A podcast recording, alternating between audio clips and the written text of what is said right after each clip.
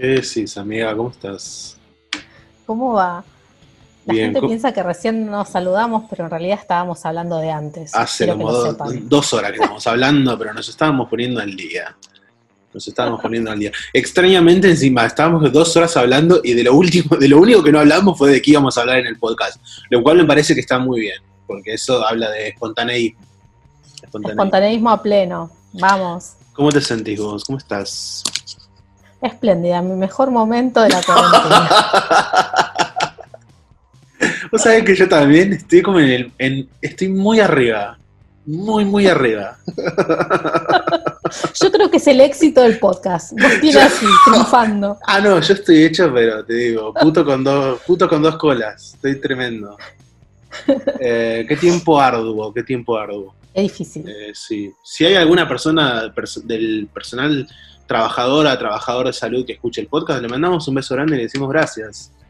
Un pequeño detalle en este mensaje. Sí. Bueno, tu- eh, y le escucha, eh, tu hermana escucha el podcast y la queremos, porque es trabajadora de la salud mental, la queremos. Sí, en la matanza encima, así que aguante. Aguante, aguante trabajan que... en, condiciones complejas. Y ya que Total. estamos agradeciéndole a la gente, porque nos venimos olvidando de agradecerle a Juan, que es nuestro mago de la edición del podcast. Me parece que en el, en el último, en el, en el último nos, nos olvidamos de Juan. En el Sí, tiene un Juan. podcast que se llama Ruidos en el Fondo, así que Sí. también lo- no está en Spotify, Y pero bueno, lo es pueden buscar en otros lados. Así somos los punks a veces que nos encanta ser escurridizos. Este, Es así. Ruidos en el fondo, un programa icónico. El programa favorito de mi mejor amigo, Lucas Di Salvo, que también escucha el podcast. Em, de quien también hablamos y recordamos con, con mucho cariño. Con mucho cariño. bueno, vos sabés qué tema loco el tema de hoy. Un tema del que la delgadez, un tema que nosotros podemos hablar un montón. Como gente autopercibida delgada podemos hablar mucho. Estoy más flaca que nunca. Estoy más flaca que nunca. Bueno, el tema de hoy, bienvenidos a Nada que Perder. Bienvenidos a Nada, a Na- ¿Cómo se llama el podcast? Nada que Perder, ¿no? Sí, Nada que Perder. Sí, estás en Eh, ese, no en otro. Estoy en ese. estoy- no, no tengo. No, ya con uno es suficiente. Eh, hoy vamos a hablar. El título del podcast de hoy es como medio clickbait. Ya, eh, eso sí podemos reconocerlo. Porque en realidad no nos interesa tanto hablar de privilegio. Aunque pusimos de título que es el privilegio delgado, eh, vamos a hablar eh, un poquito solamente del privilegio y creo que es eh, importante nada, es importante tener en, en cuenta o, ahora vamos a, desarrollarnos por qué es efectivamente que no nos interesa solamente hablar de, de- de privilegio, pero hoy queríamos hablar, sí, como eh, habiendo, digamos, tenido un encuentro tan intenso como el, episodio anterior con nuestra amiga Cherry, eh, lo cual siento que estuvo bueno, siento que hubo lindas repercusiones, mucha gente no solamente mandó mensajitos, sino que también entre amigues eh, acercaron, digamos, como consideraciones de que les había gustado mucho, de que, nada, obviamente es un tema que vamos a volver a tocar, el tema de la sexualidad, el tema del sexo es algo que, como bien dijimos, no podemos agotar bajo ningún punto de vista en un solo, en un solo episodio, pero bueno, hoy queríamos como quizás hacer algo un poco más accesible, menos complejo, no tan extenso, pero sí marcar, digamos, como algunos puntos en relación a, a- otra pregunta, digamos, que, que suele estar muy en boca.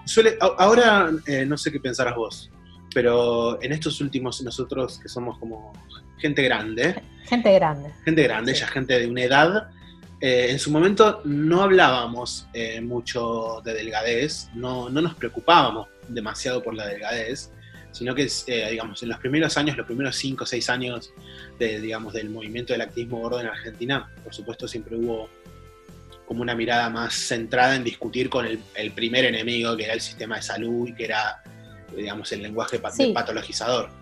El emporio de la dieta, sobre todo, era como que era claro ese enemigo y además había que construir un montón de categorías para nombrarnos, para, eh, no sé, empezar a pensarnos, a pensarnos colectivamente. Entonces me parece que esos primeros años estuvimos más ocupados haciendo eso.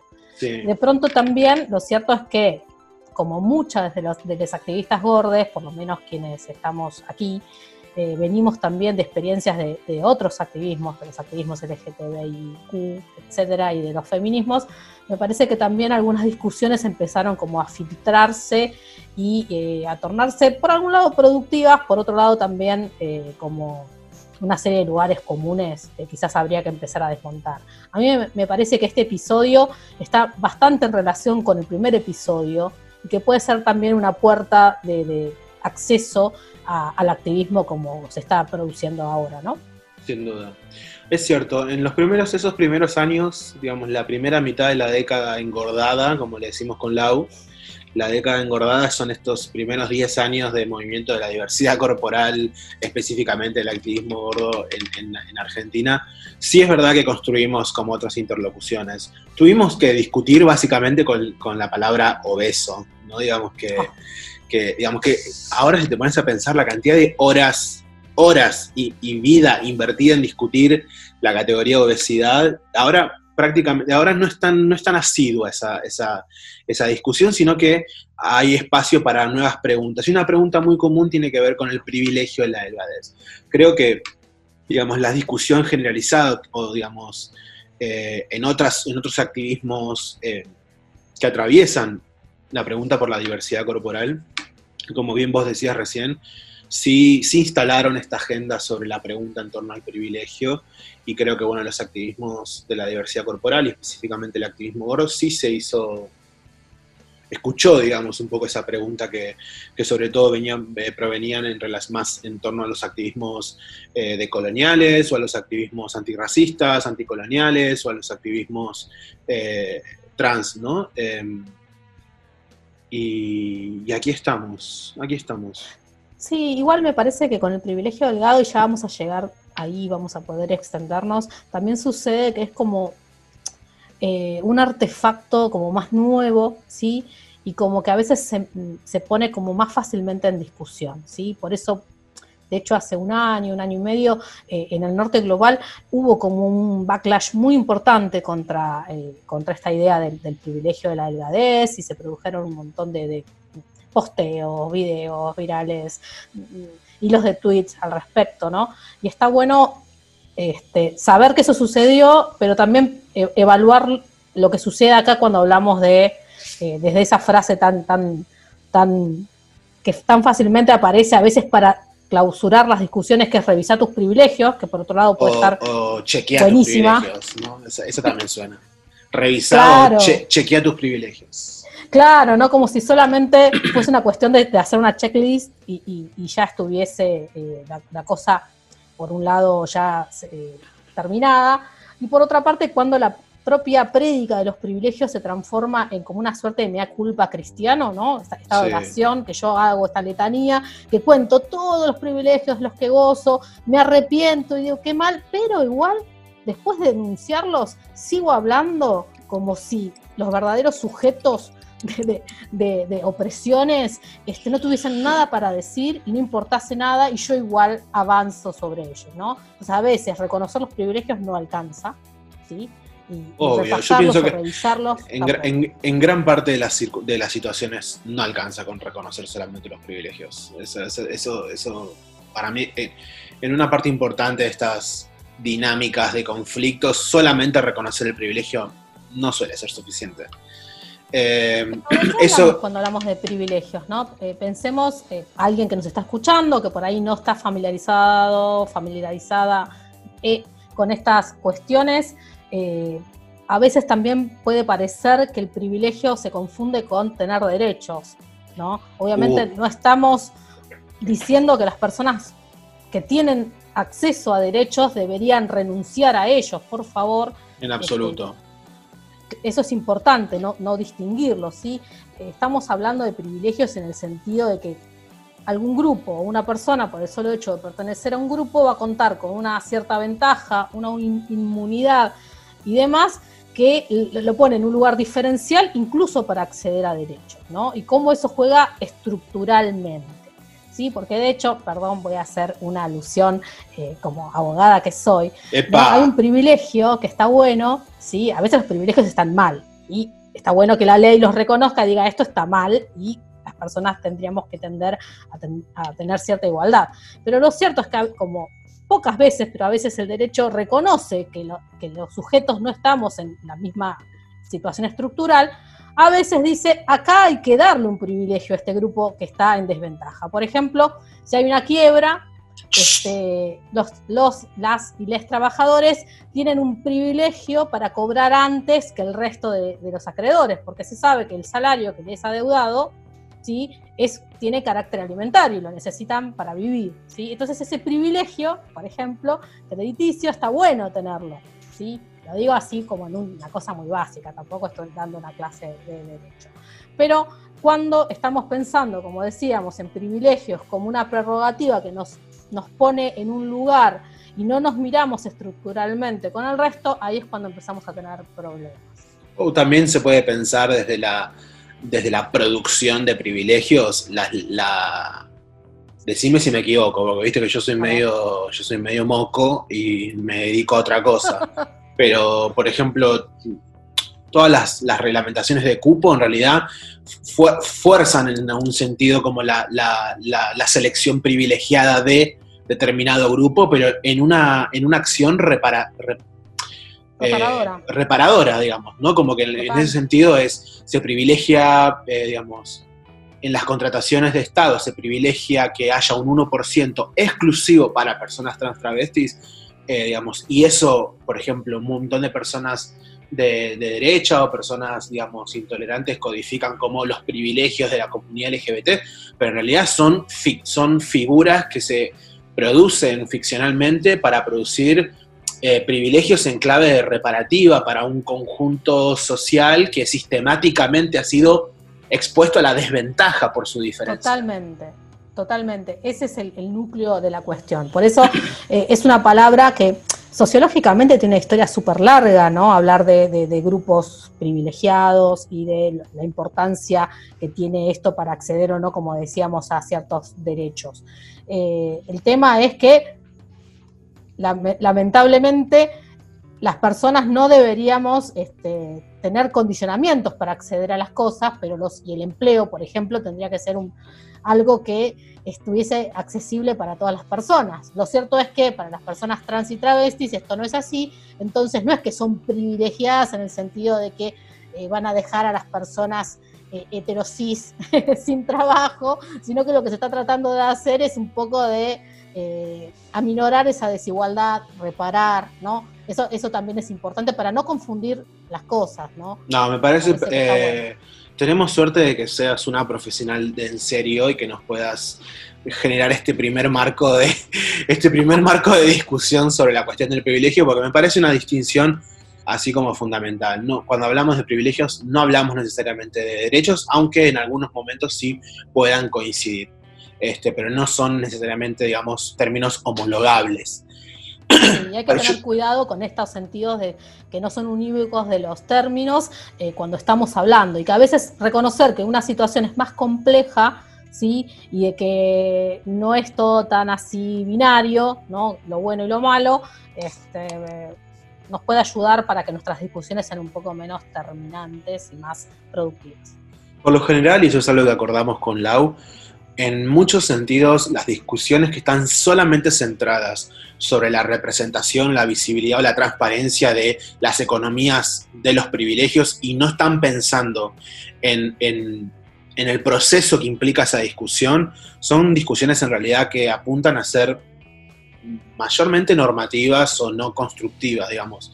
Las discusiones o las políticas o las consignas que por lo general eh, nosotros vemos eh, dentro del activismo gordo, que están solamente centradas en digamos, en, el reconocimiento del privilegio como una forma de silenciamiento, como una forma de obturación de la crítica, son discusiones que no nos interesan, ¿no? Entonces hay un doble filo que es que no hay que ser inocentes y no hay que ser autoindulgentes, ¿no? Y, y desconectarnos de una matriz de producción social en la que estamos insertos, y es que hay un sentido muy moralista de la política en términos generales. Vivimos en una, en una época, digamos, de, em, hiperemocionalización de la política y de eh, muchas veces eso restringe la capacidad del pensamiento, eh, digamos, restringe la posibilidad de, que el pensamiento crítico emerja o de que haya discusiones que tengan matices, que tengan tonos y que tengan distintos grados, digamos, como de complejidad y puedan ir avanzando a partir de esos grados de complejidad. Entonces,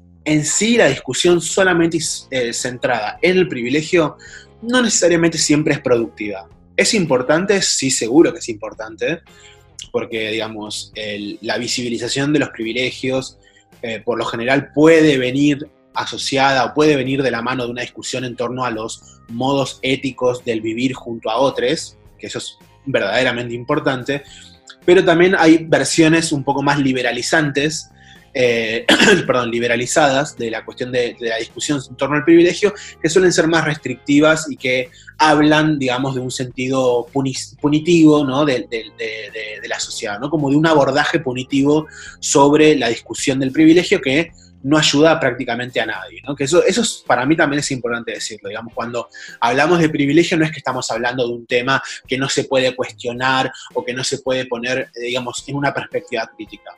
¿Es importante hablar de privilegios? Sí, nosotros insistimos, es muy importante hablar de ese tema, introducir y naturalizar la la, digamos, incluso la revisión autocrítica del tipo de privilegios que podemos tener. Incluso las personas gordas, entre personas gordas, tenemos distintas diferencias eh, de privilegios que también tenemos que empezar a complejizar, ¿no? Pero... porque no somos un grupo homogéneo. Exacto. Y eso también a veces la categoría de privilegio falla si la pensamos como completamente homogénea. Exacto. ¿sí? Como si todas las personas gordas sufriésemos la opresión del mismo modo y no diferencialmente según también otras variables y otras estructuras que remiten a su vez a otros privilegios que podemos tener, ¿sí? Totalmente. Eh, y eso lo hemos aprendido con los activismos raciales, con los activismos trans, eh, por nombrar dos de los que nos han influenciado indudablemente. Localmente, por lo menos, sí. Sí, sí, totalmente. Y eso también está bueno para cuando volvemos a repensar, ¿no? Obviamente, a veces es más fácil eh, remitir a una única experiencia de la gordura, porque bueno, a veces para comunicarnos tenemos poco tiempo, tendemos a generalizar, pero está bueno como por lo menos en este podcast, en este rato que tenemos, este, amplificar y complejizar un poco la, visión. Aparte, eh, nosotros partimos de un problema, de un problema productivo, no un problema que hay que eliminar, que es que nuestra mirada sobre la experiencia de la gordura, bien lo dijimos en nuestra, en nuestra primera intervención, en nuestro primer programita, no es una mirada de carácter identitario, sustancialista o, digamos, mm, siempre tenemos como estos latiguillos que es el activismo gordo no pesa a nadie, ¿no? Eh, el activismo gordo no hace comentarios sobre el cuerpo de las otras personas. y de la misma manera también cuando eh, remontábamos a, cómo hace muchos años eh, para Lau y para mí era, fue muy importante la intervención de Charlotte Cooper cuando define la gordura e introduce la posibilidad de, percibir políticamente la gordura como una experiencia relacional. Creo que ahí fue donde un poco sembramos, por ahí nada, entre, nos, entre nosotros, sembramos la posibilidad de pensar la gordura, no como una identidad, sino como una experiencia. Eh, y que esa experiencia puede ser habitada por un montón de cuerpos, ¿no? En distintos grados y de distinta manera, ¿no? y eso no implica desmaterializar, o sea, no, implica eh, que cualquier persona puede decir se siente gorda, entonces puede reclamar lo mismo que una persona que es materialmente gorda, ¿no? Y que es reconocible socialmente y castigada socialmente por el hecho de ser, digamos, bajo un consenso indiscutido, una persona gorda.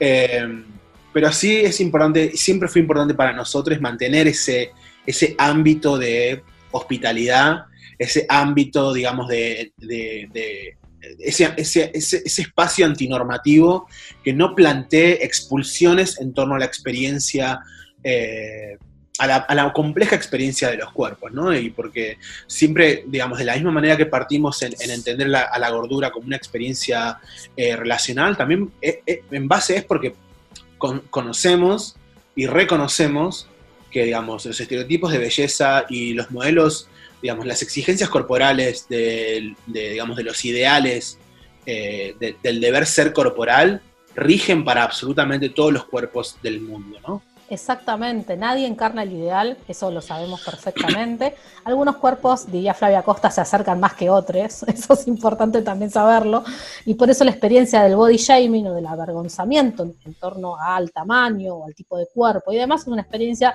extendida en nuestra sociedad y tiene que ver justamente con las estructuras más enquistadas de opresión, exacerbadas en esta época de, de neoliberalismo magro fatal en la que vivimos, ¿no? Pero ya me parece que está bueno como empezar a, acercarnos más a, lo que tiene de específico el privilegio de la delgadez en relación a otras experiencias ¿no? del privilegio, más allá que como ya dijimos, nunca se da por sí solo, ¿no? Encarnamos en un cuerpo racializado, generizado, ¿no? sexuado. Lo que quería decir con, lo que quería decir con, este, con este origen complejo es que eh, si ya partimos de reconocer que tenemos una definición compleja, no sustancializada, eh, antinormativa sobre, sobre cuál pueden, digamos, sobre la experiencia de la gordura, por eso también es que vamos a entender o vamos a pensar con, con complejidad la experiencia del privilegio delgado y no como una experiencia cerrada eh, que, digamos, que se determina en base a un peso corporal, digamos. Y por eso retomaba ese latiguillo que eh, que es una consigna que a veces parece como una consigna más como programática y, efectista en términos retóricos o poéticos, eh, de arenga política, pero es, una, es un llamado ético, es el activismo gordo realmente no pesa a nadie, ¿no? Realmente no pesa a nadie. Sí, pasa que eso que decís es importante, pero pensemos otra cosa también que puede parecer en principio contrapuesta a lo que estás diciendo, pero me parece que no, que a medida que hablemos se va a ver que no tanto. Hoy nos peleamos. El privilegio ¿eh? delgado a veces no es reconocido como tal. Las personas no saben que lo tienen.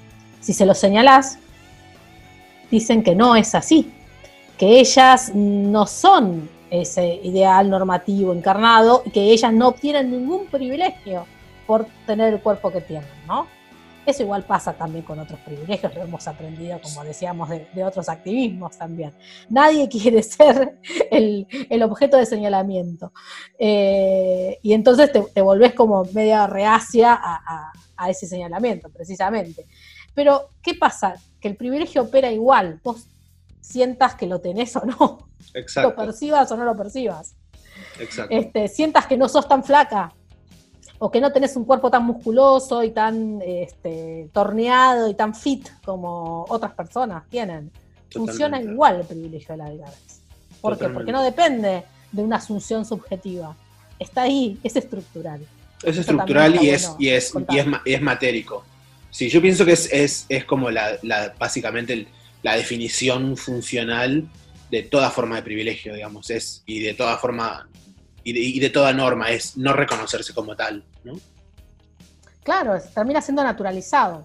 Ni hablar de cuando se dice que en realidad no hay privilegio de la delgadez y sí habría, por ejemplo, un privilegio de la blanquitud, pero no hay de la delgadez porque en realidad estamos hablando de cuerpos saludables o de cuerpos que eh, están dentro de los estándares normales. Esa es directamente una forma de borramiento y de pensar que la gordura no tiene eh, cabida como parte de la diversidad corporal, sino que es como el, extremo siempre enfermo, siempre malsano de un cuerpo eh, que, está excediendo entonces lo que se lo que se entiende por saludable o por normativo, ¿sí? Pero incluso no pensando así, no teniendo un pensamiento directamente gordofóbico o patologizante, puede pasar que naturalicemos eh, esta idea de que no tenemos ningún tipo de privilegio al habitar un cuerpo que no es gordo. Mm. Y creo que, bueno, eso fue algo que estuvimos discutiendo cuando pensamos eh, la definición sobre los cuerpos naturales y los cuerpos reales, ¿no? Esta retórica muy, muy, muy instalada en las redes sociales por influencers delgadas, mayoritariamente mujeres cis, blancas, delgadas, eh, que a través, digamos, de, la comercialización del, lenguaje, ¿no? Del, amor propio y de esas formas, de esas formas de voluntarismo empresarial, eh, afirman, ¿no? Todas somos iguales porque todas somos juzgadas por nuestros cuerpos. No importa qué cuerpo tengas, porque no se trata de una competencia, ¿no? Como somos todas víctimas de los estereotipos de belleza. Eh, y esa, esa, suele ser, digamos, como como, un poco la, manera en la que, digamos, aparece esto que Laura mencionaba recién, ¿no? Digamos, bajo ese, bajo ese paraguas, por lo general, suele desarticularse el llamado a reconocer éticamente cuáles pueden llegar a ser las, diferencias de, la experiencia, de la experiencia delgada, que son muchas.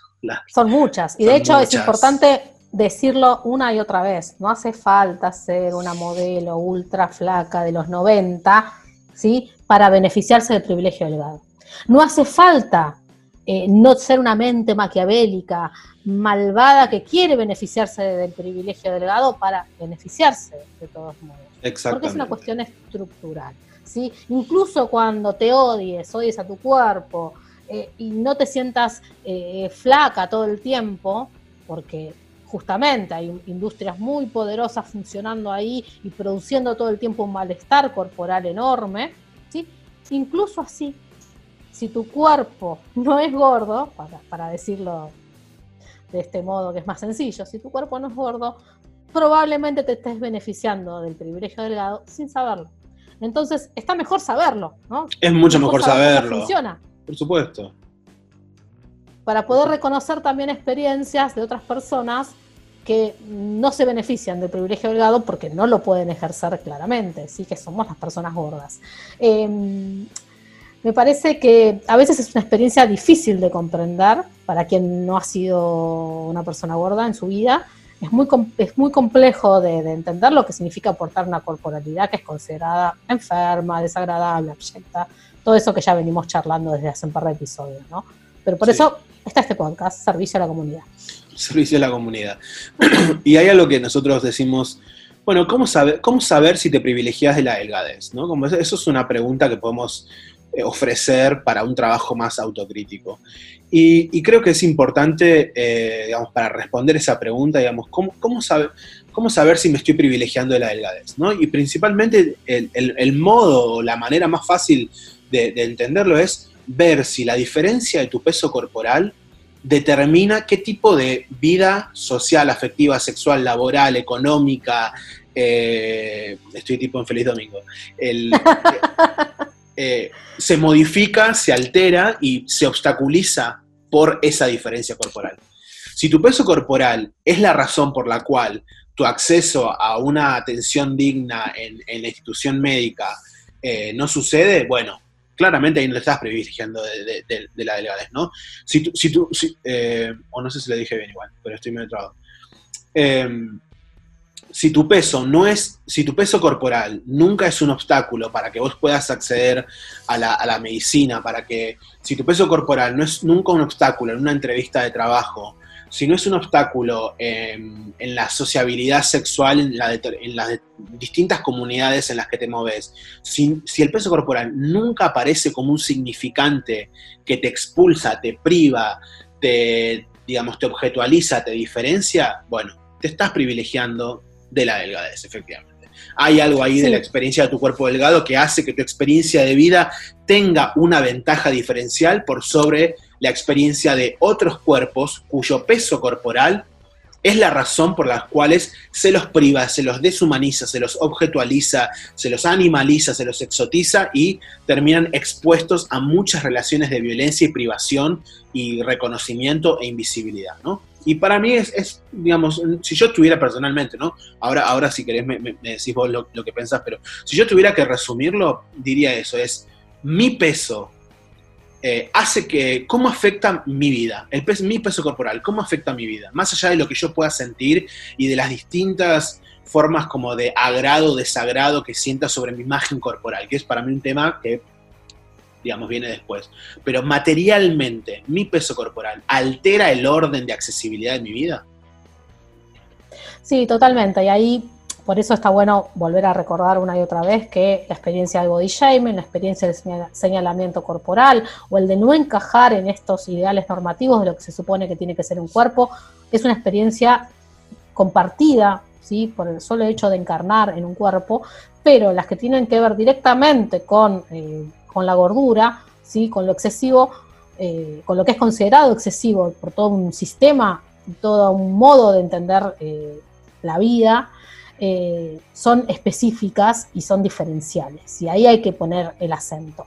Yo tenía ganas de leerles un pedacito de Charlotte Cooper, un texto de Charlotte Cooper, ahora después les doy bien la, la, referencia que traduje hace poquito, como les contábamos en el primer episodio, Charlotte Cooper además de, producir libros y demás, postea mucho y en su blog van a encontrar casi todos los temas eh, eh, importantes del activismo de, la gordura. Es una persona que es más grande que nosotros, incluso más grande que yo. Eh, así que tiene muchos años de, activar en, el mundo queer y, gordo y siempre me, gusta como buscar inspiración en, ella. ¿no? Ya me diste... En un momento... Me diste idea para un podcast futuro, que es que hablemos sobre la vejez y la experiencia de la gordura. Sería increíble. Total, Total. Y Charlotte va a estar ahí brillando, obvio. Sí. Perdona que te interrumpí, perdón. No, no, genial. Eh, mejor así tomaba un poco de, aliento antes de leer. En una parte del texto dice, está, está charlando, lo, pongo en contexto, está charlando sobre eh, cómo algunas personas delgadas que encuentran insumos en el activismo gordo para ver cómo ha sido esta experiencia de ser siempre atacadas por el cuerpo que se tiene, bueno, también encuentran que el activismo gordo no les queda del todo bien para eh, referirse específicamente a experiencias que tienen con su cuerpo, ¿no? Entonces ella dice algo que es obvio. Dice, bueno, lo que pasa es que la delgadez no es la gordura. Así como mis experiencias de, la gordura diferirán de la de, más personas, especialmente de aquellas que son mucho más gordas que yo o relativamente más normativas, la experiencia que tienen las personas delgadas de sus cuerpos es diferente a la experiencia de la gordura. Sí, claro, la mayoría de nosotros vivimos en circunstancias en las que es difícil sentirse libres en nuestros cuerpos, pero las personas gordas experimentan eso en formas particulares que las personas más flacas o de tamaño más normativo no. El acceso a la atención médica es diferente, por ejemplo. También lo es la representación, etc. Este es un textito que lo traduje yo que se llama El activismo gordo no siempre se trata sobre ser una persona flaca. ¿no? tiene un par de años, pero sigue estando, estando bueno. Está buenísimo. Está buenísimo. Yo te diría, así ya para diciendo que es medio polémico, pero creo que muchas veces, digamos, eh, lo, vos lo, venís diciendo, y eso es algo que el otro día te iba, a decir y no te lo dije, pero me gustó cuando, cuando observabas, eh, observabas ¿no? en, la discusión que estábamos teniendo sobre los cuerpos naturales, sobre los cuerpos reales, el miedo que incluso el activismo gordo tiene de hablar y de nombrar la experiencia de la gordura.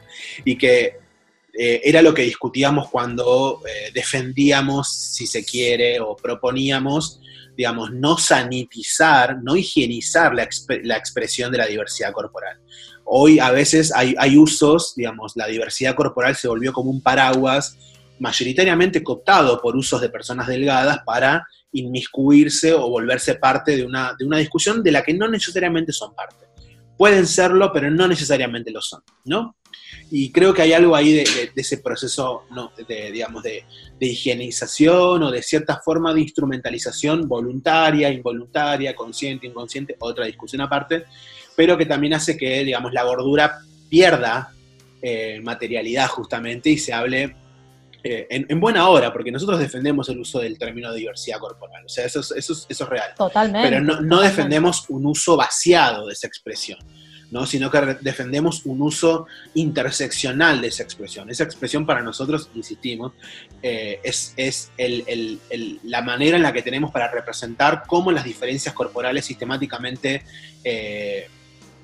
oprimidas, ¿sí? pueden formar una alianza eh, crítica hacia los procesos complejos de patologización de los cuerpos, ¿no? Y, esos, y entre uno de, esos, uno de esas diferencias es la gordura. Pero está en alianza con muchas otras que ya hemos nombrado anteriormente, como son los activismos intersex, los activismos trans, y todos los activismos vinculados a las, hacia, hacia, las autonomías corporales, discas, neurodiverses, eh, eh, todos los monstruos que nos interesan. todos los monstruos Básicamente. Nos, interesan.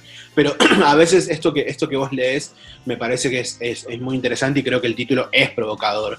No siempre el activismo gordo se trata de lo que necesitan o de lo que quieren o, está dirigido hacia las personas flacas. Y eso es algo para que, importante para que entendamos las personas gordas que hacemos activismo ¿no? y que podamos aprender a comunicar eh, que, digamos, que es importante no hacer activismo gordo para personas flacas. ¿No? Y es... Está bueno. Y eso no implica ser separatistas, no implica no querer aliadas, aliades eh, eh, en el mundo, no implica también, y eso Charlotte, después el texto este lo vamos a, socializar, pero Charlotte lo, lo, dice en algún momento del texto, incluso ella ha trabajado muchísimo con personas delgadas, ha tenido grupos donde hay personas, eh, donde hacen activismo gordo y hay también personas de distintos tamaños corporales, ¿no? Eh, lo cual es bastante polémico eh, en un mundo que, suele ser bastante separatista o bastante como ultra identitario, a veces como una forma también de, preservación y de evitar que ciertas voces se impongan por sobre otras, que ese es también otro drama eh, que, tiene que venir a, jugar cuando hablamos de privilegios, hablamos de quién puede hablar por las personas gordas, por las personas discas, por las personas eh, marronas, ¿sí? Eh, también suele pasar eso, ¿no? Que, tener, detentar un privilegio o ser más parecido a aquello que detenta el privilegio, en general hace que tu voz sea más autorizada o que sea una voz más escuchada. Por supuesto, y eso, eso, pasa, eso pasa, vos, bien lo sabés, que has atravesado junto a muchas otras compañeras activistas gordas, que has atravesado los procesos asamblearios dentro de los feminismos, sabés bien que las personas que hablan, digamos, no son cualquiera, lo, ves, has, visto, ¿no? Digamos, como las lógicas de los grandes movimientos siempre privilegian algunas voces por sobre, por sobre otras, ¿no? Y, eso, y eso creo que está bien que lo, incluso que lo hablemos dentro del activismo gordo, por lo general, las voces que ocupan, digamos, las voces más reconocidas suelen ser voces de personas mayoritariamente blancas, ¿no? Y eso, eso es algo que en, Argentina es lo que pasa, digamos. El activismo gordo en Argentina está mayoritariamente, digamos, concentrado en voces de personas eh, blancas o de, digamos, que tienen, si se quiere, digamos, como gorduras que pueden ser eh, funcionales o que responden a cierta expectativa ¿no? de lo que la delgadez decodifica como una, como una gordura posible. Sí, eh, más asimilables. Somos personas, me incluyo y hablo en plural porque me estoy incluyendo en esas, y lo he dicho, pueden buscarme ahí, resisto el archivo porque pueden buscar intervenciones eh, que he hecho en el marco de asambleas por ejemplo, para eh, preparar las grandes huelgas y paros del 8 de marzo, ¿sí? Donde no hago ahí un mea culpa de los privilegios que tengo, pero sí trato siempre de, denunciarme y de saber que estoy parada sobre esos privilegios y que a veces tengo que correrme de ahí porque el lugar que estoy ocupando tiene mucho que ver con que soy una persona que accedió a la educación pública, que soy blanca, que tengo una gordura que es más conveniente que otras para, para, para ser, como te dije hace un minutito, asimilada, ¿sí? Es más fácil, puedo pasar más fácilmente y eso a veces es un problema, ¿sí? Pasa que también es importante decir esto, si yo voy a dejar mi lugar para que lo ocupe una persona flaca y una persona... Ah, no, ahí no te lo dejo, jamás. Porque el problema, porque el problema no solamente se trata sobre quién el problema no se, no se trata sobre, solamente sobre el privilegio, sino sobre qué se hace con el privilegio. ¿no? Y para mí creo que cuando hablamos de sexismo, cisexismo, transfobia, ¿no? Y, hablamos de todas estas formas de opresión y reconocemos el privilegio cis, el privilegio hetero, el privilegio, digamos, eh, otras formas de privilegio, digamos, eh, hace, hace mucho Mauro Cabral escribió un texto en donde decía, el problema de, digamos, de la experiencia cis no es eh, un problema en sí, sino es un problema en devenir. Y es qué haces con el, con el privilegio cis, ¿no? ¿Qué hacemos las personas cis con nuestro privilegio cis, por ejemplo? El problema no es eh, que yo, digamos, haya mantenido una experiencia de género que se me asignó políticamente al nacer. El problema es qué hago yo con las ventajas que esa elección me, produce, me provee? ¿Qué hago con todas las ventajas que percibo por el hecho de haberme quedado de este lado del género que se me asignó al nacer? Por haberme quedado de este lado de la experiencia genérica, digamos, que se asocia o se espera de mi corporalidad, de mi genitalidad, de, ¿no? digamos, de todo ese sistema sexogénero que, que, nos, que nos nombra, que nos intenta codificar. Bueno, sí, me quedé de este lado, pero el problema, ¿eso es un problema en sí? No necesariamente es un problema cuando quiero naturalizar que eso no tiene ventajas asociadas, ¿no? que eso no me posiciona a mí en un lugar distinto al, que, al de personas que transicionaron del género que se les asignó al nacer, por ejemplo. ¿no? Sí, que en algunos momentos hay que ceder esos lugares que el privilegio nos ha facilitado. Por supuesto.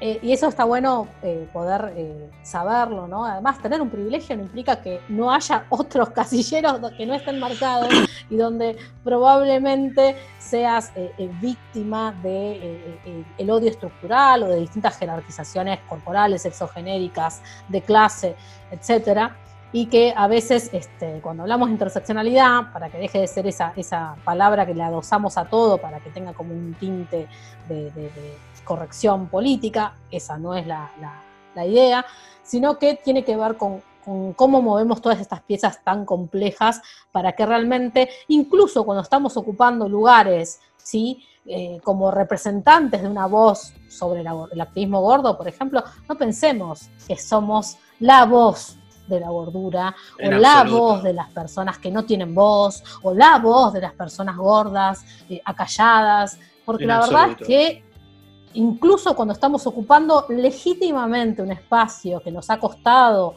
conseguir y que nos cuesta mantener y demás, eh, no tenemos que perder de vista ese horizonte de complejidad y de interseccionalidad, porque si no, corremos mucho el riesgo de eh, de que ese devenir, ¿no? de que, nombraba del posteo de, Mauro, eh, se, cristalice en algo que no está bueno. Por supuesto, y el problema en ese sentido es, eh, digamos, ver qué tipo de alianzas producimos los activistas, las activistas gordas, gordos, eh, con los, distintos privilegios que tenemos. Incluso tenemos privilegios entre las distintas personas gordas, porque no somos, no, todas las personas gordas no somos iguales no todas pesamos lo mismo, no todas tenemos la misma experiencia con el sistema de salud, no todas tenemos, tenemos la misma condición de clase, no todas tenemos la misma expresión de género, no todas tenemos la misma sexualidad. Entonces, es una suerte como de, es un, laberinto una, o, o una cantidad de, como de alianzas complejas que no, pueden ser determinadas a priori, digamos, ¿no? sino que tienen que ser, digamos, que esas dinámicas de poder en las que se envuelven nuestros posibles privilegios, ¿no? Eh, son, digamos, discusiones que hay que tener situadas, ¿no? y, que está muy bien saber cuándo el privilegio puede ser una, una herramienta estratégica para romper una discriminación sistémica sobre, por ejemplo, las voces de las personas gordas en general en un ámbito mayoritariamente ocupado por personas delgadas o que invisibilizan la gordura, ¿no? Y entonces ahí es importante usar los privilegios que se pueden asignar a tu palabra para romper con un estado sistemático de silencio. ¿no? Entonces para eso sí sirven los privilegios. Y eso ahí sí es importante reconocerlos y saber cómo usarlos. Porque el efecto que tiene el uso de ese privilegio, ¿a quién beneficia? Y beneficia al conjunto de las personas gordas no beneficia al conjunto de las personas privilegiadas dentro de la gordura, sino que beneficia al complejo de todas las personas gordas. Las personas, eh, digamos, los compañeros, las compañeras que hoy están en televisión, por ejemplo, son activistas gordos que están en televisión, digamos, seguramente por alguna razón, por, digamos, por cómo se expresan, por el tipo de discusiones que tienen, eh, por un montón de, digamos, situaciones. Por lo que estudiaron, tal vez, quizás. Por lo que estudiaron, por su trabajo, por su, digamos, por la disciplina que tienen en relación al estudio sobre la comunicación, terminan ocupando específicamente lugares de comunicación masivos. ¿Eso es un problema? En absoluto porque lo que se necesita justamente es romper con esos espacios de asfixia ¿no? ante la invisibilidad sistémica de la experiencia gorda. Y los procesos por los cuales esas representaciones, que siempre están orientadas más o menos a las mismas personas, eh, eso es un proceso que se da colectivamente y son conversaciones que sostenemos dentro de las políticas movimentistas y dentro de los activismos, ¿no? O sea, por eso es importante decir, si los, los distintos privilegios eh, que una persona posiblemente pueda aportar le permiten romper un vacío estructural en un medio de comunicación, en un espacio de, digamos, de reflexión política, bienvenidos sean esos privilegios para romper el estado, digamos, eh, de opresión estructural que hay sobre nuestra experiencia, ¿no? Sobre la experiencia de la gordura.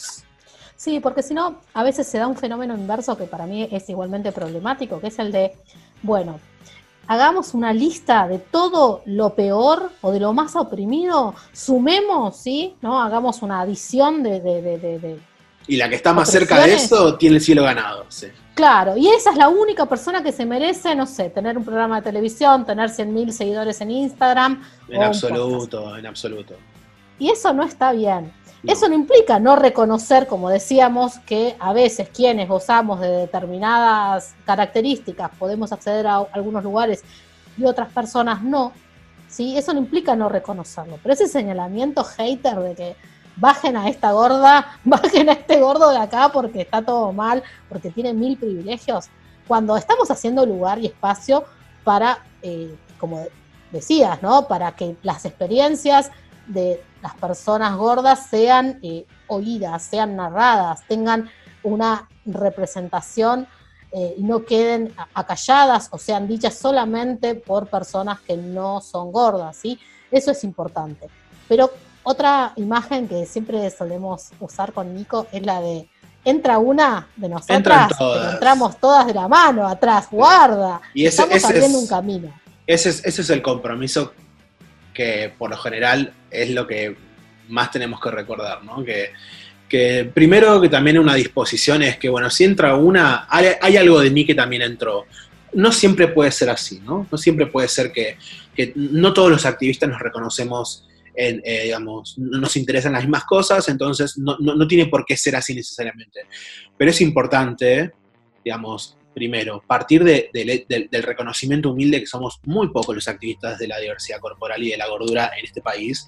Realmente somos pocas personas quienes tomamos tareas eh, diarias, eh, históricas y, laboriosas por el desmantelamiento de las opresiones corporales y específicamente el desmantelamiento, digamos, de la patologización sobre la gordura. No somos muchas personas. Entonces, en ese sentido es importante saber que, digamos, todos los movimientos aportan necesariamente. Después hay discusiones que uno y con Laura eh, insistimos mucho en esto, a nosotros nos gustan generar discusiones que puedan despertar polémica, porque para avivar el pensamiento crítico en relación a la experiencia de la gordura, porque apuntamos hacia la complejización, apuntamos hacia acumular políticamente cada vez más saberes en torno a la experiencia de la gordura y no seguir repitiendo ya por el año, o sea, 12 años que tenemos que decir las personas gordas no somos enfermas. Ese no es el, esa no es la discusión ahora. ¿no? Y, por algo el, podcast de hoy es hablar sobre privilegios, cosa que nosotros hace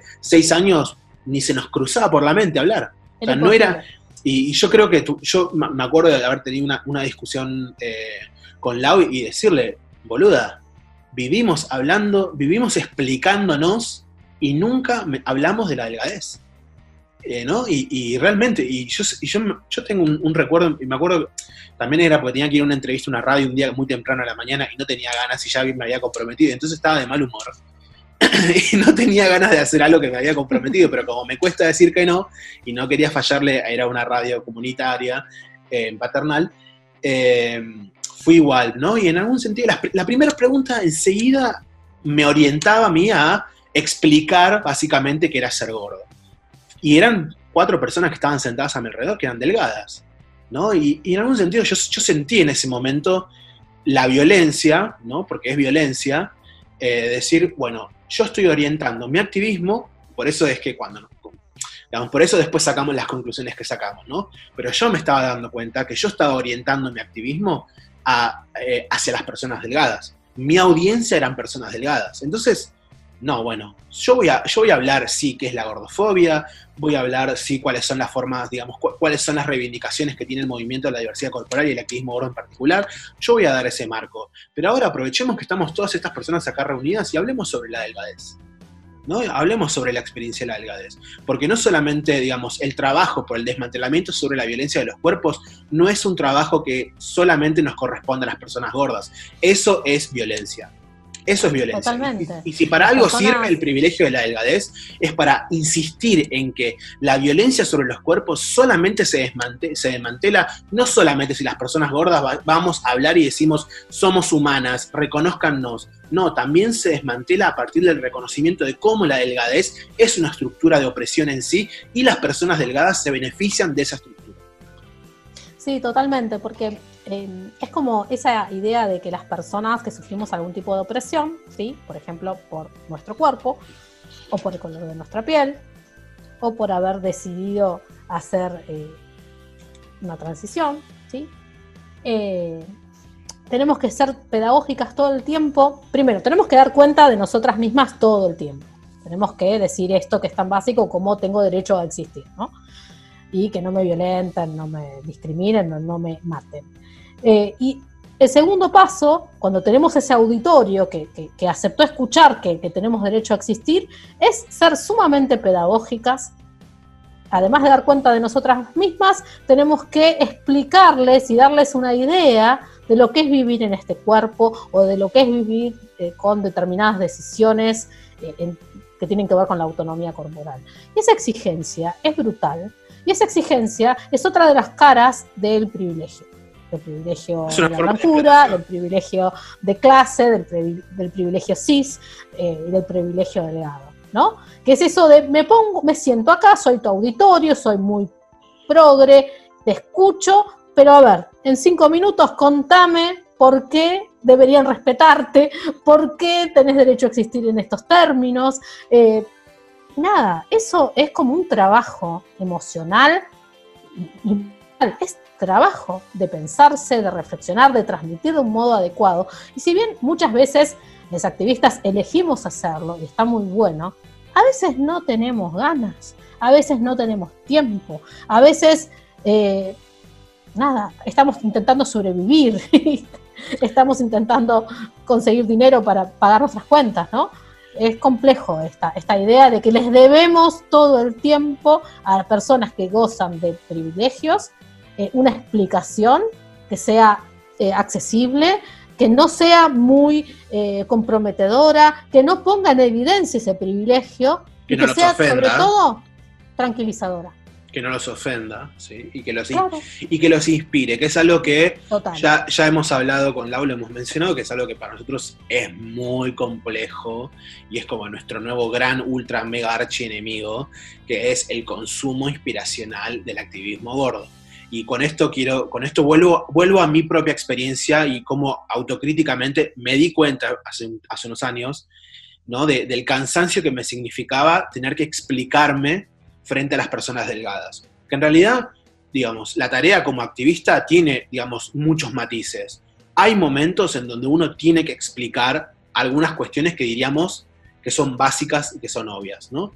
Pero esas explicaciones tienen que estar contextualizadas, no pueden ser eh, para cualquier audiencia, ¿no? O sea, eh, y ya, digamos, hay personas que digamos que cuentan con el privilegio de la información y cuentan con el privilegio, obviamente, de, digamos, del acceso a herramientas con las cuales pueden desarrollar ese trabajo autocrítico por sí solas. Hay otros contextos en donde efectivamente es importante que un activista plantee las discusiones de base y socialice herramientas para decir, sí, lo que estamos reclamando es el cese de la patologización sobre la diferencia de nuestros cuerpos. Lo que estamos reclamando es el cese de la violencia material sobre nuestras formas de vida y lo que reclamamos es el reconocimiento justo, ¿sí? de la posibilidad de existir eh, con estos cuerpos en el mundo. Genial. El, básicamente el, punto básico del activismo gordo, ¿no?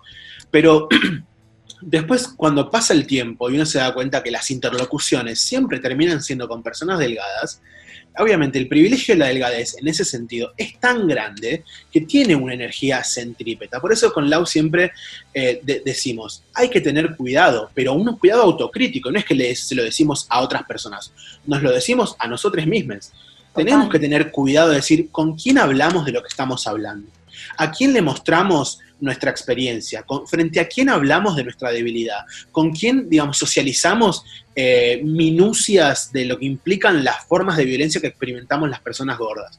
Porque es importante el, digamos, saber, digamos, administrar nuestra propia experiencia, administrar la objetivación crítica de nuestra experiencia, porque, digamos, para, poder ordenarla, efectivamente, porque hay cosas que nos pertenecen solamente a las personas gordas y tenemos que compartir necesariamente entre personas gordas, ¿sí? Y no responder frente a la expectativa de lo que nosotros hemos llamado como delgadez obligatoria, que es una categoría que eh, eventualmente, digamos, se ha vuelto cada vez más común, hemos logrado también instalar en el vocabulario popular de, digamos, de los activismos, ¿no? Hablar sobre la cultura de la delgadez, sobre la delgadez obligatoria como un régimen de opresión sistemático sobre las diferencias corporales, ¿no? Y que es, que implica, por eso el título de este podcast, la naturalización de un estado y de un peso corporal como la normalidad y como una normalidad a la cual aspirar. Sí, totalmente. Y pensaba en, todo esto de lo que dabas cuenta, que obviamente coincidimos, esta idea de, no, eh, de tener cuidado, nos lo decimos principalmente a nosotros, eh, de no caer en esa, en esa lógica inspiracional y en esa lógica de consumo exotizante, ¿no? De, bueno, ¿qué es la novedad? ¿Qué es lo que me puedo o sea, porque el mercado tiene esa lógica, ¿no? De, estar siempre al acecho de aquello que puede eh, implicar eh, lo nuevo, ¿no? Lo novedoso, lo, exótico y que nos expone y nos deja como muy, muy a la deriva. Y sobre todo eso es malo de por sí, pero sobre todo eh, no redunda en ningún beneficio colectivo. ¿sí? Y, eso es algo que, debemos siempre tratar de tener en miras. Además de, de, la supervivencia, ¿no? que es algo que lamentablemente a algunas personas nos toca más que, más que a otras. Eh, incluso este podcast, incluso este podcast no está orientado a hablarle, o sea, incluso este podcast está orientado sobre cómo el privilegio delgado puede ser pensado por personas gordas y no estamos hablándole a las personas delgadas sobre qué tienen que hacer con su privilegio delgado, ¿no? Ya ahí, digamos, de por sí estamos actuando esta diferenciación que para nosotros es urgente, ¿no? Porque en realidad, y es ética, exactamente, porque lo que nos interesa eh, a nosotros de discutir del privilegio delgado no es explicarles a las personas delgadas cómo pueden ser buenas personas. Nosotros no sabemos cómo se puede ser buena persona, porque además nos chupa un huevo ser buenas personas, en el sentido moral y cristiano en el que ese término se construye. ¿Sí? Eso es básico. Lo que nos interesa es cómo las personas gordas podemos identificar el privilegio delgado y podemos generar relaciones críticas con ese privilegio delgado. Eso es lo que nos interesa de la discusión sobre el privilegio, no el señalamiento restrictivo, no las economías de expulsión, no la, creación de identidades eh, normativas y de nuevas verdades en torno al cuerpo y cuáles son los cuerpos reales o naturales. Eso no es lo que nos interesa. Lo que nos interesa del privilegio es poder entender cómo personas gordas efectivamente en qué momento esos privilegios aparecen. Y, el privilegio de la delgadez no solamente es algo que usufructan las personas materialmente delgadas, sino que también es algo que se proyecta frente a algunos cuerpos gordos también. ¿Por qué? Porque, como bien decía Laura, nos acercamos hacia la exigencia o la expectativa de la delgadez obligatoria. Entonces nos, nos volvemos sujetos de interlocución, nos volvemos mínimamente, relativamente, situadamente nos volvemos visibles y nos volvemos humanos, ¿no? Pero por, por, una fracción de segundo. Después seguimos siendo la misma mierda de siempre. Sí, el poder nos ilumina un segundo y nos pone ahí en el spot y está, parece que está bueno un rato, pero en realidad no, te engañaron. Muy Foucault esa imagen me salió. Em, yo pensaba también que este esfuerzo activista que, hacemos tiene sentido, por ejemplo, si, queremos pensar en elementos, no sé, ligados a la, a ESI, por ejemplo. Es un esfuerzo que vale la pena hacer.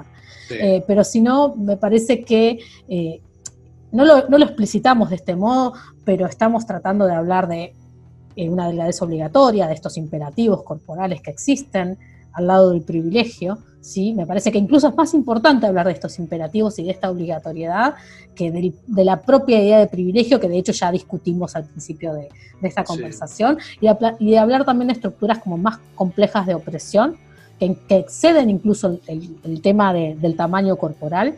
Me parece que ahí sí tiene sentido esta, esta reflexión y les, nos sirve eh, a las personas gordas para no volver a caer en, ese, en esa funcionalidad pedagógica eh, complicada eh, en, la que nos vemos muchas veces eh, obligadas a, habitar. y también pensaba también que contemos algo del flyer. ¿No? Ah, bueno. el secreto del flyer. porque tiene que ver con esto. Ay, boludo, eso tendríamos que haber hecho al principio. Nos, nos, recopamos. Bueno, ahora, misterio. Nos recopamos.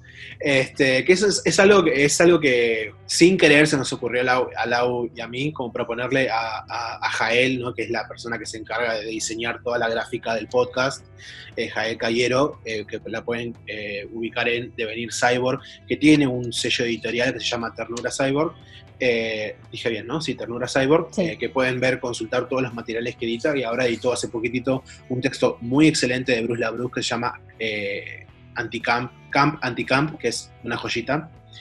Em, pero volviendo, volviendo a lo que me decías, justo se nos ocurrió que para el flyer, para poner para el flyer, una imagen que es un fotograma del documental eh, del, del Fat Underground, en donde las activistas, estas activistas lesbianas, gordas, radicales, feministas, antipsiquiátricas que amamos, hacen una suerte como de, hacen una lectura performática de un texto que está hablando sobre la cultura de la dieta y van pasándose mano a mano productos digamos que de la cultura dietaria, ¿no? Productos que, digamos, que se reconocen eh, entre lo light, lo dietético, las bajas calorías, pensando en el año 72, ¿no? Y hay un momento en donde una de ellas pone una, una lata, que esa lata dice Slender, ¿no? Y, y, mm, primero nos dio mucha risa la coincidencia de que justo con Lau, sin, sin hablar antes, propusimos esa misma imagen, pensamos en esa misma imagen eh, eh, eh, los dos y, fue, fue, gracioso, pero más allá de eso pensamos en esos problemas que todavía tenemos para sistematizar categorías que puedan visibilizar estructuras complejas de opresión. En inglés o en el norte global, por lo general, se suelen usar dos términos que no tienen una traducción y no hemos creado una, tradición, una traducción directa porque quizás tampoco nos importa traducir al norte global, ¿no? Y el norte global puede ocuparse de sus cosas y nos puede dejar un poco en paz. Pero por una es el sizism, que es, digamos, mal traducida, diríamos, tamañismo, ¿no? Y otra, otra expresión es slenderness, ¿no? Que es una, vendría a ser como la objetivación estructural de la delgadez, ¿no? Eh, entonces son dos, son dos categorías que las, que las activistas y los activistas del norte global usan para denominar, como si nosotros dijéramos sexismo, capacitismo y sexismo. Bueno, eh, eh, ellos en el norte global usan estas dos categorías para hablar de estas estructuras sistémicas de opresión y todavía creo que en, el sur global seguimos ensayando criterios para nombrar de qué forma el imperativo sobre el imperativo normativo de la delgadez eh, por sobre las diferencias corporales se impone, ¿no? Y creo que bueno, en algún sentido, cuando ensayamos esta definición de tanto por un lado de neoliberalismo magro, ¿no? de magro política, o cuando hablamos de delgadez obligatoria, nos estamos acercando. ¿no? Creo que delgadez obligatoria, no sé qué pensás vos, pero creo que delgadez obligatoria es una, una, expresión que, más suave, ¿no? digamos, y más inteligible. ¿no? Sí, me parece eh, que sí. Y mm, están paréntesis, están viendo cómo Nico y yo construimos este, nuestros próximos escritos y nuestro próximo libro acá, o vivo. Estamos pensando conceptos eh, con los que trabajamos, eh, no porque nos guste crear conceptos para hacernos, no sé, ganarnos amigues en el mundo, porque no estaría resultando de ese modo, sino porque nos gusta retarnos a nosotros mismos para, para no hacer simplemente traducciones de, Charlotte Cooper y creer que ahí se acaba el activismo, sino eh, pensar lo que nos está pasando eh, acá ahora mismo, ¿no? Y nos parecía que esto de lo, de lo slender, que también es una forma de, poder traducir a, lo delgado, lo magro, lo, lo que tiene esa sustancia que no es la gordura, ¿no? Es, es como tanteos de algo que... Eh, que, a veces Slender también se usa para hablar de lo estilizado también, ¿viste? también, tiene tantas acepciones que no, no hay una, un único término en castellano que lo, que lo reproduzca del mismo modo, pero er, por eso era divertido el flyer y estaba bueno compartirlo, eh, para pensar esta, esta relación, como decía, estamos hablando de un privilegio de la delgadez, pero no se puede pensar ese privilegio sin eh, relacionarlo inmediatamente con lo que es imperativo, con lo que es justamente una, algo que nos obliga, que nos constriñe, y que si bien parece que nos constriñe a todos, ¿no? Eso que como cuando se dice el género, eh, en realidad es un dispositivo que nos atrapa a todos y que nos hace mal, pero bueno, lamentablemente también sabemos que algunas corporalidades somos, resultamos más oprimidas que otras porque hay una jerarquización inevitable de las experiencias corporales eh, que por eso este juego de los privilegios no se puede leer de un modo binario, no se puede leer de un modo eh, que no tenga matices y que no tenga eh, complejidades y, como nada, algo que no es lineal, ¿sí? que no es recto. Totalmente. Y, y, por eso también pensamos, y digamos, esa mirada compleja o sea, del privilegio, insisto de vuelta, también parte por la mirada compleja que sostenemos en torno a la experiencia de la gordura, ¿no? Y que creo que eso también es algo para, para mí, eso es, eso es un valor muy importante que tiene el activismo gordo del sur global y el activismo gordo en Argentina sobre todo, que es que hemos hecho el esfuerzo por socializar una mirada y una perspectiva sobre la política gorda no expulsiva, que no, no, separatista, sino que justamente es hospitalaria, que, da la bienvenida a la socialización de la pregunta sobre las diferencias corporales. Por eso es que nosotros eh, recientemente insistimos con el término diversidad corporal, porque lo que nos interesan son las alianzas en torno a los distintos procesos de patologización que distintas diferencias corporales atraviesan, porque entendemos que esa estructura eh, manipulativa, violenta, ¿no? Y eh, sistemática y estructural que es la patología sobre las diferencias corporales, que es el ideal normativo de, un cuerpo saludable, digamos, no se desmantela solamente a través del activismo. Eso es un trabajo que ninguna diferencia corporal puede llevar adelante por sí sola, sino que es un trabajo que tiene que ser necesariamente encuadrado desde el reconocimiento mutuo, desde el reconocimiento ético de todas esas diferencias corporales que abogamos por desmantelar la violencia histórica del complejo médico, ¿no? Eh, que tanto, que tantos nos rompe la paciencia, básicamente. Sí, y que nos hace la vida infumable. infumable, totalmente. Y que son modos de, no sé, lo decíamos eh, con Cherry el episodio pasado, ¿no?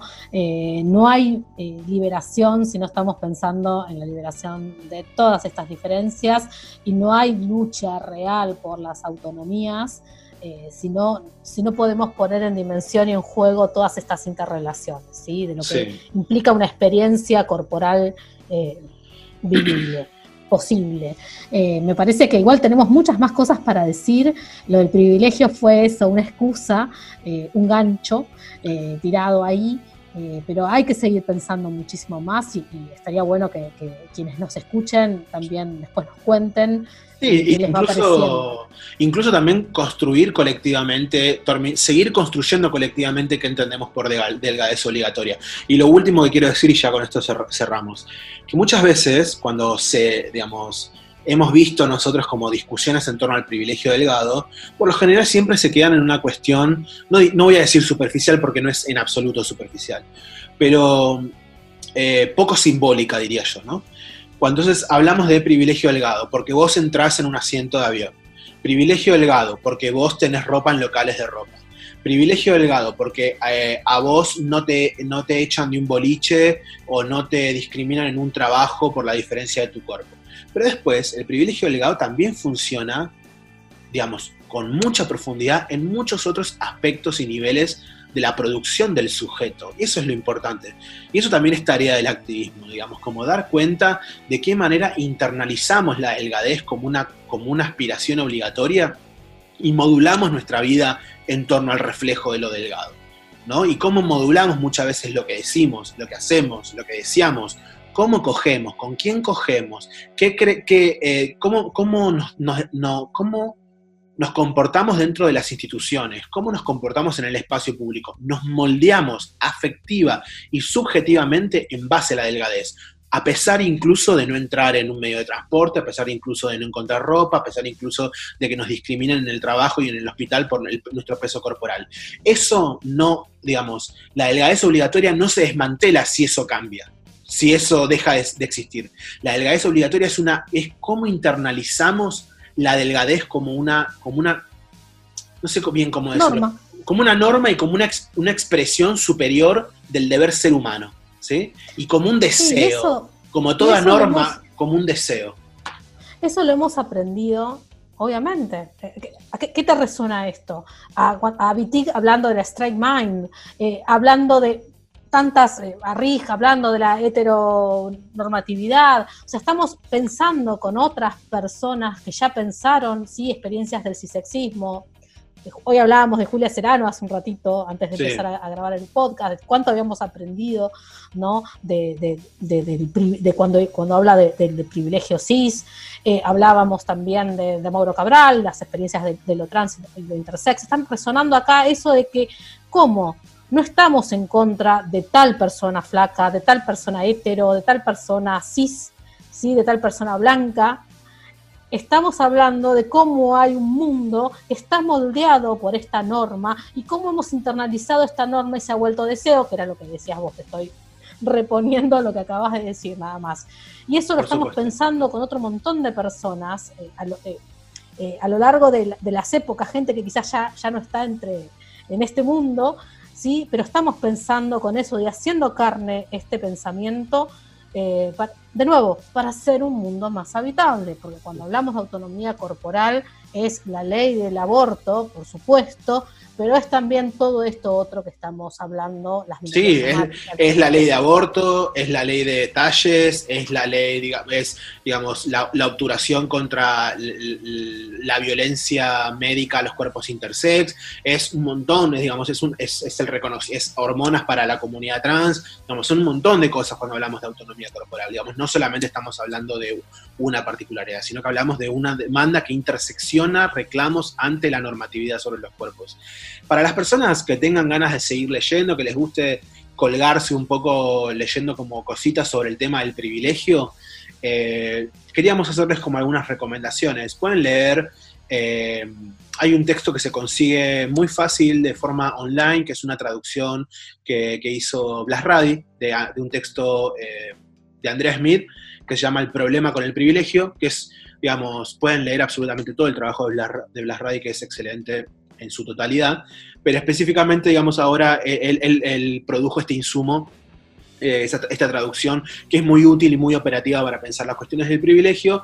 También las compañeras de A qué entiendes chica, eh, un, blog, digamos que centrado en, excelente, absolutamente, pero centrado en políticas trans, lésbicas, tradujo, porque ellas son muy fanáticas de Julia Serrano, y son, si no, me atrevo a decir que son las primeras traductoras, eh, pero ahí pueden encontrar varios capítulos del, libro icónico de, Julia Serrano sobre eh, privilegio, digamos, con los capítulos que están centrados sobre privilegio cis del, libro, del libro de Julia Serrano, y también pueden leer o, googlear por ahí que no abunda tanto, pero... Em, también está la experiencia de Vivian Namaste, que es una persona que eventualmente vamos a retomar ¿no? en otras circunstancias, quizás en nuestro próximo encuentro, que no lo vamos a adelantar, pero eh, sobre que ella escribe sobre violencia, eh, violencia epistemológica.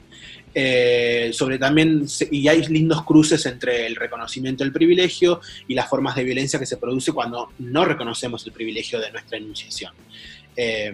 Así que nada, ahí, les damos como tres puntas de tres personas que trabajan dentro de, la, academia eh, y los activismos eh, trans sobre todo, pero que pueden, digamos, tener herramientas. Está todo muy accesible eh, a una googleada de distancia, pero si les, interesa el tema del privilegio pueden profundizar por ahí y podemos seguir construyendo colectivamente estas categorías que necesitamos para objetivar aún críticamente, más críticamente la política sobre la gordura, ¿no? Sí, desde el sur global, como venimos diciendo, para, porque no estamos buscando hacer meras retraducciones, sino eso, contrastar experiencias, contrastar momentos y también ver eh, lo que nos está pasando a nosotros como activistas eh, cuando nos encontramos en este mundo aquí ahora y con este podcast que va a seguir deparándoles más sorpresas inimaginables. bueno, nos despedimos, nos despedimos porque ya hemos hablado un montonazo, como siempre. Bueno, nos vemos la próxima, mí. Nos vemos la próxima. Gracias por escuchar a todos. Chau, chau.